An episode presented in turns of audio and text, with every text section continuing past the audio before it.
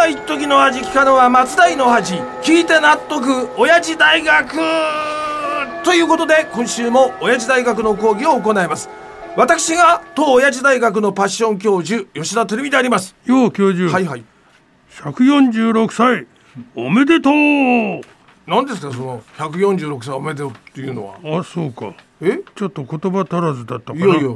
じゃあ改めて言おう。はい。教授人間の年で言うと146歳。おめでとう。僕は人間なんですから人間の年齢でいいんです。であのさらにごちゃごちゃディスられる前に言いますけど1月23日は僕の誕生日で確かにあの73歳になりました。いやいやだからそれはロバ年齢のいやいやいやいや。73歳だろ。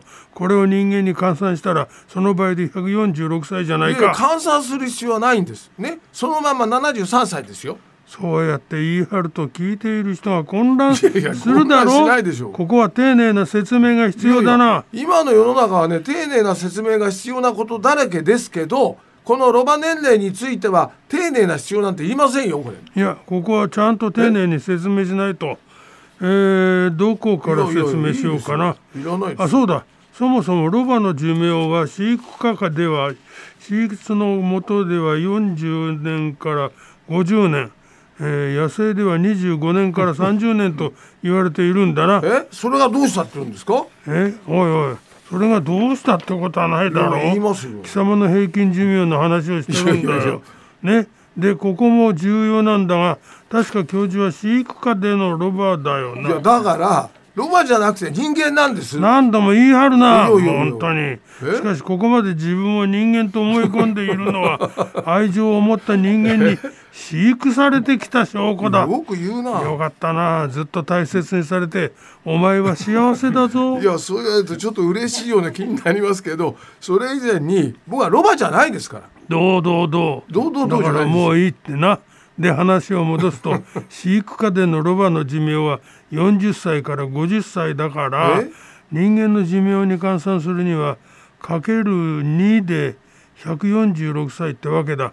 すごいなあ長生きで飼い主さんに感謝するんだぞ。あのねもう言い返す記憶もなくなりましたよ勝手にディスってください。ね。でも俺たちの誕生日のたびにしなびたビーバーこと水谷香奈も含めて3人の合計年齢を言っていなかったいやかまあ確かに言ってましたよ。言ってきましたね。じゃああの恒例に従って発表しましょう。僕は先日誕生日を迎えたことで、我々3人の合計年齢は、ついにねえ215歳215歳になりました。平均年齢は71.7歳です。おいおい。え？だからね215歳は3人合わせての年齢だろ？ロバ年齢を人間の年齢に換算しないとこの2人と1匹の合計だとどうなるんだ？え？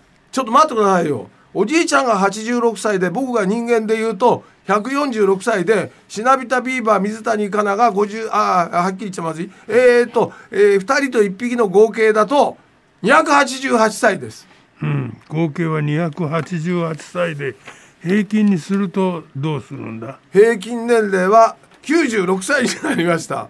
わお、なんてこったい。なんてこれ？こいつは底辺だ。元伊沢温泉観光協会の小坂真由美さんもびっくりしてるな。いやいや。確かに平均で96歳はかなりの数字だ。でも俺は今大切なことに気がついてしまったぞ、えー、どうされたんですか？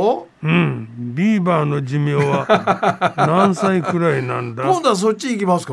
ここは性格を期してええ。一人と2匹の合計を出しておくべきだろ？まあそう言われるとねその通りのような気がしてきました。でも急には分かりませんからこれまた次回にしてね。え今週はこの辺りで講義に入りますよ、今週は年齢の話題も出たことですし60歳から79歳までのシニア世代の夫婦600人に聞いたアンケートです。なんだ。俺も教授もアンケートの対象外か、ん。何しろ86歳と146歳だからな。まあいつの間にか本当146歳になってるから参りますねこれね。であのこのアンケートは2020年の夏。つまりこのコロナ禍初年の夏に行われました。じゃあコロナウイルスの情報も対策もなくてみんなが一番怯えていた頃だな。はい。まあ二言目にはステイホームだった時代でね。えこの年は夫婦が家で一緒にいる時間がそれまでよりもずっと増えました、ね。ってことはそれに関連するアンケートか？そうです。だから外出自粛の中配偶者に対して不満不快感を覚えることはという質問をしました、うんうん。それに対してシニアの男性からの回答の上位は、ん。3位が風呂トイレの使い方など生活習慣。2位が相手の性質ときて第1位がーし今週も出番だ。だらだらだらだらだらだらだらつくたどんもう最高ということで第1位はね夫婦のコミュニケーションということでございましたこの1位の夫婦のコミュニケーションっていうのは旦那の方が奥さんに相手にしてもらえない構ってもらえないってことか？まあおそらくそういうことでしょうねこれね。そうか。じゃあ続いては奥さんの方からの相手に対する不満不快感についての回答だな、はい。ここは女性に不快感を与え続けて生きてきた教授の ドラムロールで発表するのが良いわ。どう言われようだな、まあ、一応発表しておきますとね、えー3位夫婦のコミュニケーション。2位が風呂トイレの使い方など生活習慣ときて第1位が、ダラダラダラダラダラストトントン。このドラムロールでさらに不快感倍増いやいだやさっきから言い過ぎですけどね、えーちなみに第1位は相手の性質ということでございました、まあ、具体的にはあの上から目線の態度とか言葉遣いといったことですねこれね。このアンケートの結果を人事だと思わずに心に刻めよ教授。いやいやお言葉ですけども僕は普段から女房に対して敬意を払って接しておりますよ。バカ野郎。えうん女房に対してとかそこから間違えているだろう。え？ああそうか。女房じゃなくて奥さんとか妻って言わなきゃダメですかねこれね。違うよ。え？飼い主だろ。飼い主様。